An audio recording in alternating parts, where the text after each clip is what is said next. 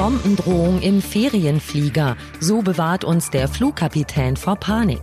Massenhaft Wespen in Haus und Garten, wie wir uns am besten schützen. Und der Fall Sami A. Hat die Politik die Justiz an der Nase herumgeführt? Alles hier bei The Break. Besser informiert aus Bayern und der Welt. Antenne Bayern. The Break. Hallo beim Nachrichtenpodcast von Antenne Bayern.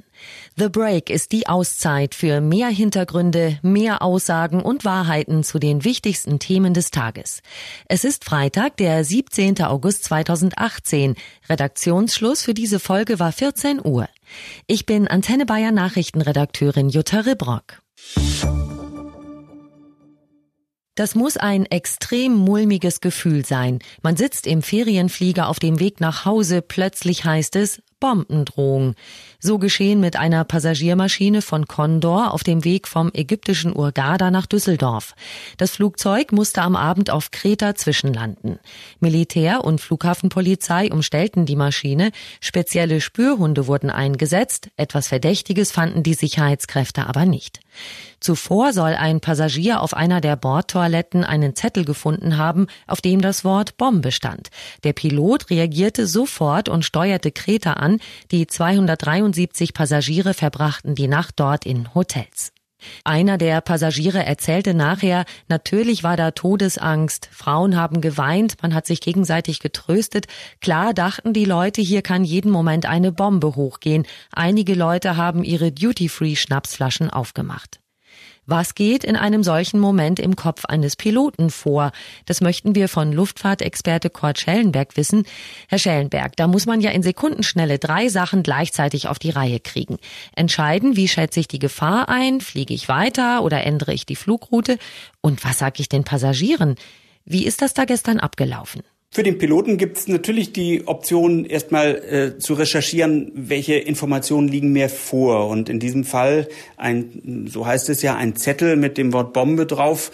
Das lässt ja darauf schließen, dass man nicht wahnsinnig mehr Informationen an Bord ähm, vorfinden wird. Man kann ja nicht jetzt 250 Passagiere befragen während des Fluges. Also der Zeithorizont für eine Entscheidung, der ist da ja auch ein bisschen knapper. Und insofern äh, wird er sich abgesprochen haben mit der Flugsicherung und wird für Griechenland, der war ja im griechischen Luftraum einen entsprechenden Wunsch geäußert haben, dass er den Flughafen Kreta anfliegt. Und äh, dort entscheiden dann die Behörden, welche Sicherheitsmaßnahmen sie wiederum treffen. Denn in dem Moment, wo das Flugzeug landet, fragt der Pilot ja, wo soll ich hin? Ähm, was mache ich mit den Passagieren? Wie gehen wir jetzt vor? Und äh, das läuft parallel. Der Pilot fliegt das Flugzeug und die Behörden, die prüfen, welche Sicherheitsmaßnahmen am Boden zu treffen sind. Und in diesem Fall haben wir es ja auch äh, gesehen, das Militär begleitet das Flugzeug dann mit Luftwaffenflugzeugen. Aber was da im Flugzeug passiert, da hat der Pilot allein die Entscheidungsgewalt. Ein Pilot hat eine intensive Ausbildung genossen, sowohl fliegerisch als auch natürlich was das Führen des Flugzeuges und der Besatzung und der Passagiere angeht. Und ein Kapitän ist der Kommandant an Bord. Er hat die Bordgewalt und er trägt auch diese Entscheidungen, berät sich mit seiner Besatzung, berät sich sicherlich auch mit den Behörden, mit der Flugsicherung und seiner eigenen Firma, mit der er ja auch im Gesprächskontakt während des Fluges stehen kann und fällt dann aber die Entscheidung persönlich. Der Pilot muss ja auch die psychische Verfassung der Passagiere berücksichtigen, damit da keiner in Panik gerät. Was sagt er in solch einem Moment am besten? Bombendrohung, wir müssen zwischenlanden. Das fühlt sich ja nicht gerade gut an als Passagier. Der Pilot wird sich immer überlegen, welche Informationen er in welcher Form an die Passagiere durchgibt, denn Sicherheit an Bord, das ist ja sein erstes Ziel. Und dazu gehört natürlich auch möglichst beruhigte Passagiere, die äh, angeschnallt auf ihren Sitzen sitzen und ein Stück weit eben auch bereit sind für das, was kommt. Aber das kann der Pilot ja nach der Landung auch nicht selber beeinflussen. Und insofern ist es wichtig, diese Ruhe auszustrahlen an einem Tagesflug, äh, wenn auch entsprechend äh, man sehen kann durch die Fenster, ein Flugzeug dreht, ein Flugzeug setzt zur Landung an. Dann gibt man sicherlich noch ein paar mehr Informationen als vielleicht während eines Nachtfluges, wo die Passagiere auch äh, zu einem gewissen Teil natürlich eine andere Aufmerksamkeit haben. Aber ihnen ungelegte Eier zu präsentieren, um es mal umgangssprachlich zu sagen, das hat überhaupt keinen Sinn. Gibt es eigentlich einen generellen Notfallplan für solche Situationen? Für viele Szenarien, die vorab als möglich eingestuft werden in einem äh, klassischen Flugbetrieb, gibt es natürlich entsprechende Pläne, wie die Besatzung, wie das Bodenpersonal und die Flughäfen und die Flugsicherung damit umgehen. Und je nachdem, in, über welchem Land man fliegt, wird es natürlich auch nationale Entscheidungen geben. Die mögen in Griechenland etwas anders sein als vielleicht äh, in Spanien und in Deutschland. Aber insgesamt werden die Behörden dort ähnlich reagieren. Dankeschön. Das war Luftfahrtexperte Kurt Schellenberg. Kommt uns das nur so vor oder haben wir in diesem Jahr tatsächlich mehr Wespen als sonst? Kaum haben wir uns an einem schönen Sommerabend mit einem Kaltgetränk niedergelassen oder was Leckeres auf den Grill gelegt, schon sind sie da und das in Scharen. Auch durchs geöffnete Fenster kommen zurzeit so viele Wespen wie selten ins Haus hinein. Ist da vielleicht irgendwo ein unentdecktes Nest unterm Dach oder im Rollladenkasten? Das fragen sich gerade viele. Und wir reichen die Frage weiter an Insektenexperte Markus Erlwein vom Landesbund für Vogelschutz. Warum sind das denn so viele Wespen im Moment? Also wir erleben dieses Jahr tatsächlich mehr Wespen, weil das Frühjahr so mild war. Und da haben viele Königinnen überlebt und diese vielen Königinnen, die bei kaltem Wetter äh, vermehrt eingegangen wären, die konnten jetzt halt auch alle Völker bilden. Und deswegen haben wir heuer einfach mehr Wespen und sprechen von einem guten Wespenjahr. Und sind die tatsächlich aggressiver als sonst oder erscheint uns das nur so? Das kommt uns einfach nur so vor. Es sind einfach mehr und im Prinzip haben wir das jedes Jahr. Ähm, wenn die Wespen dann nur noch naschen und äh, auf ihr Ende im Herbst warten, dann kommen die halt immer dahin, wo es was Leckeres gibt. Und weil es heuer einfach mehr Wespen sind, ähm, äh, kommt es uns auch lästiger vor. Viele wundern sich ja auch, dass die Wespen offenbar auch auf Herzhaftes stehen, Wurst und Schinken zum Beispiel. Im Normalfall geht's erst an Süße, der Obstkuchen, der Saft, die Limonade, das Eis. Aber wenn die natürlich davon angezogen werden und das riechen, dann werden die auch kein Schnitzel, kein Steak und auch die Bratwurst nicht verschmähen. Da sind die dann nicht mehr wählerisch, alles was lecker ist und sie anzieht. Da ist jetzt also noch ein paar Wochen Geduld gefragt. August und September sind üblicherweise die Monate mit den meisten Wespen. Der Großteil stirbt im Herbst und über den Winter bleiben nur einige befruchtete Jungköniginnen übrig, die dann im folgenden Frühjahr sozusagen die Keimzelle für einen neuen Wespenstaat sind. Aber jetzt sind sie noch da, die vielen Wespen, und wie verhält man sich denn nun am besten, wenn sie im Anflug sind? Antenne Bayern Reporterin Julia Wendel. Naja, das Wichtigste ist erstmal auf keinen Fall pusten. Die Kombination aus Kohlendioxid und Wärme erinnert die Wespen so ein bisschen an den Stress im Nest und sie werden aggressiv. Ein Gegenangriff riskiert ihr auch, wenn ihr nach den Tieren schlagt und hektisch werdet. Im schlimmsten Fall kann es dann passieren, dass sich die Wespe Verstärkung aus dem Nest holt und gemeinsam mit den anderen angreift. Oh je, also was wäre da die Alternative? Ja, deutlich besser ist, wenn ihr die Tiere vorsichtig mit einer Zeitung wegschiebt. Falls man keine Zeitung parat hat, funktioniert das Wegschieben auch mit der Hand. Wichtig ist hierbei einfach langsam und ruhig bewegen, dann passiert auch nichts. Ähm, eigentlich sind die Wespen nämlich auf der Futtersuche auch gar nicht aggressiv und interessieren sich auch gar nicht für uns Menschen. Das Wegschieben ist deshalb auch wesentlich zielführender als Wedeln mit der Hand, denn die Wespen, die sind eigentlich ziemlich blind und können echt schlecht sehen. Wer mit der Hand wedelt, der irritiert eher. Momentan schwören ja gerade viele Restaurants auf Wassersprühflaschen. Ja, und das Wassersprühen, das hilft auch tatsächlich. Einfach Wasser in eine Sprühflasche füllen und die Tiere damit so ein bisschen einnebeln. Durch den Kontakt mit dem Wasser gehen die Wespen dann davon aus, dass es regnet, drehen ab und flüchten sich in ihr Nest. Allerdings solltet ihr ein bisschen aufpassen und nicht zu stark sprühen, sonst müssen die Tiere dann erstmal landen und ihre Flügel wieder trocknen lassen. Wie lässt sich verhindern, dass Wespen überhaupt kommen? Ja, wer im Freien Leckereien auspackt, der wird es nicht verhindern können, dass die Tiere vorbeikommen. Äh, die folgenden Tipps, die minimieren aber das Risiko. Stark riechende Parfüms und Cremes solltet ihr meiden, genauso wie bunte Kleidung mit Blumen. Kindern nach dem Essen auf jeden Fall Finger und Mund abwischen, süße und fleischhaltige Nahrungsmittel möglichst schnell wieder abdecken und Essen wieder wegräumen, wenn man fertig ist.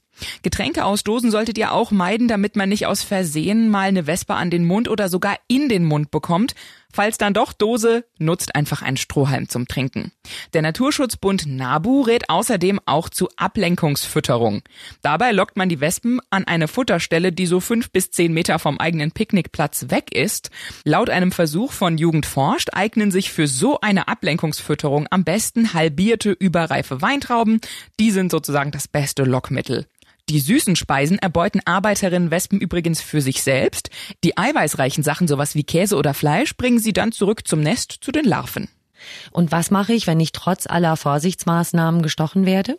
Naja, Wespenstiche sind eigentlich nur dann gefährlich, wenn jemand eine Allergie hat oder von mehreren hundert Tieren auf einmal gestochen wird. Das Gift der Wespe führt allerdings auch ohne eine Allergie zu Rötungen und die Stelle schwillt an und schmerzt natürlich. Da helfen dann so die typischen Hausmittelchen wie ein Kühlpack, das lindert die Schmerzen und die Schwellung und Omas weltweit, die schwören ja seit Jahren auf halbierte rohe Zwiebeln. Ähm, die drückt man dann am besten auf die Stelle und die sind zusätzlich auch noch leicht antibakteriell.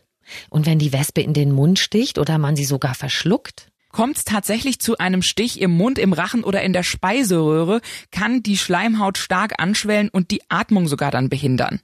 Dann auf jeden Fall unbedingt so schnell wie möglich zum Arzt und in der Zwischenzeit schon mal die Stelle von außen mit feuchten Tüchern oder einem Kühlpack und von innen mit Eiswürfeln oder Eiskühlen. Was kann ich denn machen, wenn ich ein Wespennest in meinem Garten, auf dem Dachboden oder im Rollladenkasten entdecke? Also Wespen unterliegen wie alle wilden Tiere dem allgemeinen Naturschutz. Deshalb ist es auch verboten, die Nester einfach selbst zu entfernen oder wegzumachen. Auch stellt nicht jedes Wespennest automatisch eine Gefahr dar. Also hängt ein Wespennest leicht sichtbar, etwa im Gebüsch oder unter einem Schuppendach, dann gehört das laut NABU meistens zu der unproblematischen Wespenart. Die Arbeiterinnen sind im August, wenn andere Wespen um Kuchen konkurrieren, meistens bereits gestorben. Gefährlich wird's vor allem dann, wenn man nicht genug Abstand halten kann. Also zwei bis drei Meter Abstand zum Nest sollte man schon haben. Muss das Wespennest dann doch weichen, helfen Wespenberater vom Naturschutzbund oder der Feuerwehr bei der Entfernung. Sie können dann auch einschätzen, wie gefährlich die Wespenart überhaupt ist und ob das Nest wirklich entfernt werden muss. Sitzt das Nest jetzt am Rollladenkasten, sollte man sich auf jeden Fall auch über die Chemikalien informieren, die verwendet werden und die dann auch eben in die Wohnung ziehen können. Zum Teil ist es dann auch möglich, die Nester einfach umzusiedeln, dann müssen sie auch nicht zerstört werden. Es ist gerade der große Aufreger zwischen Politik und Justiz. Die laut Gerichtsurteil unrechtmäßige Abschiebung des mutmaßlichen Ex-Leibwächters von Osama bin Laden. Sami A. ist ja von der zuständigen Ausländerbehörde in Nordrhein-Westfalen Mitte Juli ins Flugzeug Richtung Tunesien gesetzt worden, obwohl das Landgericht Gelsenkirchen verfügt hatte, der als islamistischer Gefährder eingestufte 42-Jährige darf nicht in sein Heimatland geschickt werden, weil ihm dort möglicherweise Folter droht. Dieser Gerichtsentscheid ging aber erst bei der Ausländerbehörde ein, als Sami A. schon im Flieger nach Tunis saß. Kritiker sagen, zu diesem Zeitpunkt wäre es immer noch möglich gewesen, die Abschiebung zu stoppen. Die Maschine hätte umkehren können. Mittlerweile hat das Oberverwaltungsgericht Münster in letzter Instanz entschieden, der Mann muss zurückgeholt werden. Und in Nordrhein-Westfalen ist ein Riesenstreit darüber entstanden, ob die Unabhängigkeit der Justiz verletzt wurde und noch wird. Denn NRW-Innenminister Reul hat jetzt noch eins draufgesetzt und gesagt, Richter müssten bei ihren Entscheidungen auch immer das Rechtsempfinden der Bevölkerung mitbedenken. Würde übersetzt heißen, dass ein mutmaßlicher Gefährder außer Landes gebracht wird, ist den meisten Deutschen wahrscheinlich nur recht. Und ein Großteil der Bevölkerung dürfte mit ebenso großer Wahrscheinlichkeit den Richterspruch, dass Sami A. zurückgeholt werden muss, ablehnen. Antenne Bayern-Reporterin Manja Borchert, dieser Spruch von NRW-Innenminister Reul, der kam beim Deutschen Richterbund wohl gar nicht gut an.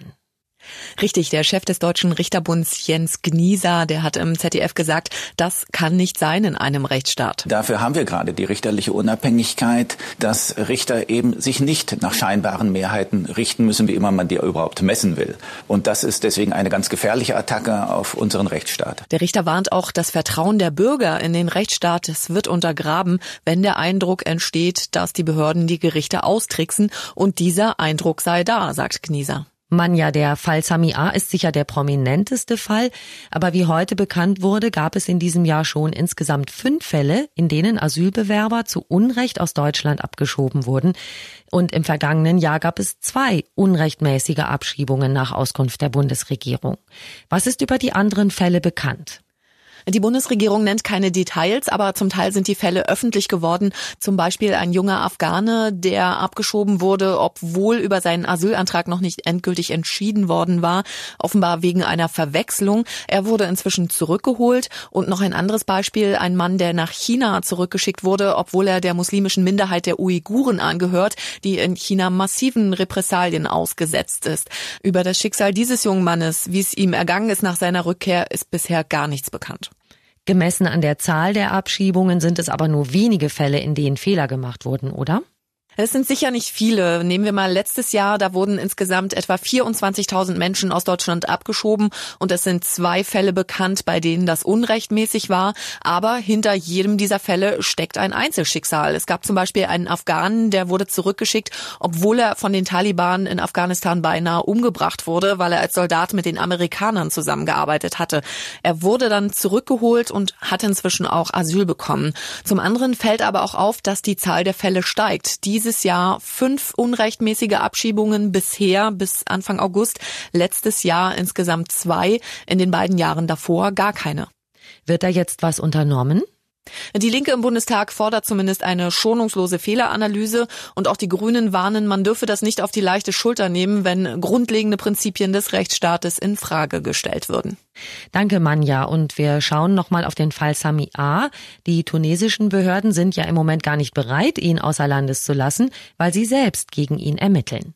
Antenne Bayern-Reporter Benno Schwinghammer, wie lebt er denn in Tunesien? In Tunesien ist Sami A. ein freier Mann, gerade auch wenn weiter gegen ihn ermittelt wird. Das bedeutet also, er kann sich frei bewegen, seitdem er Ende Juli aus dem Polizeigewahrsam entlassen wurde. Seinem Anwalt zufolge war er dann erstmal in seine Heimatstadt Sus ans Mittelmeer gereist. Ob er dort immer noch ist, ist bisher unklar. Faktisch kann Sami A. das Land aber nicht verlassen, denn die Behörden haben seinen Pass eingezogen. In Tunesien wird ja gegen Sami A. ermittelt. Warum eigentlich? Und droht ihm dort wirklich Folter? Die Justiz in Tunesien prüft Sami A's Verwicklung in sogenannte terroristische Aktivitäten. Dabei kann es sich um die Mitgliedschaft in einer terroristischen Organisation handeln oder auch um die Beteiligung an bestimmten Taten. Zur Folterfrage ist dabei zu sagen, dass Menschenrechtsorganisationen immer wieder von Folter in Tunesien berichten. Deutsche Behörden dürfen aber nicht abschieben, wenn denn die Gefahr von Folter besteht. Ob das im Fall von Sami A jetzt zu befürchten ist, das kann angezweifelt werden. Der Islamist wurde freigelassen, was Beobachter schon als Indiz gegen Folter gewertet haben. Man hat ihm ja seinen Pass abgenommen. Wie wahrscheinlich ist es da denn überhaupt, dass er zurück nach Deutschland kommt? Also danach sieht es in nächster Zeit nicht aus. Sammy A. wird in nächster Zeit, in nächster Zukunft nicht nach Deutschland zurückkehren, einfach weil die Behörden in Tunesien weiter ermitteln und auf ihre Zuständigkeit in dem Fall beharren. So lange wird Sammy A. also seinen Pass auch nicht wiederbekommen und kann auch nicht nach Deutschland reisen. Danke, Benno Schwinghammer. Und das war The Break der Nachrichtenpodcast von Antenne Bayern am Freitag, den 17. August 2018. Ich bin Antenne Bayern Nachrichtenredakteurin Jutta Ribrock.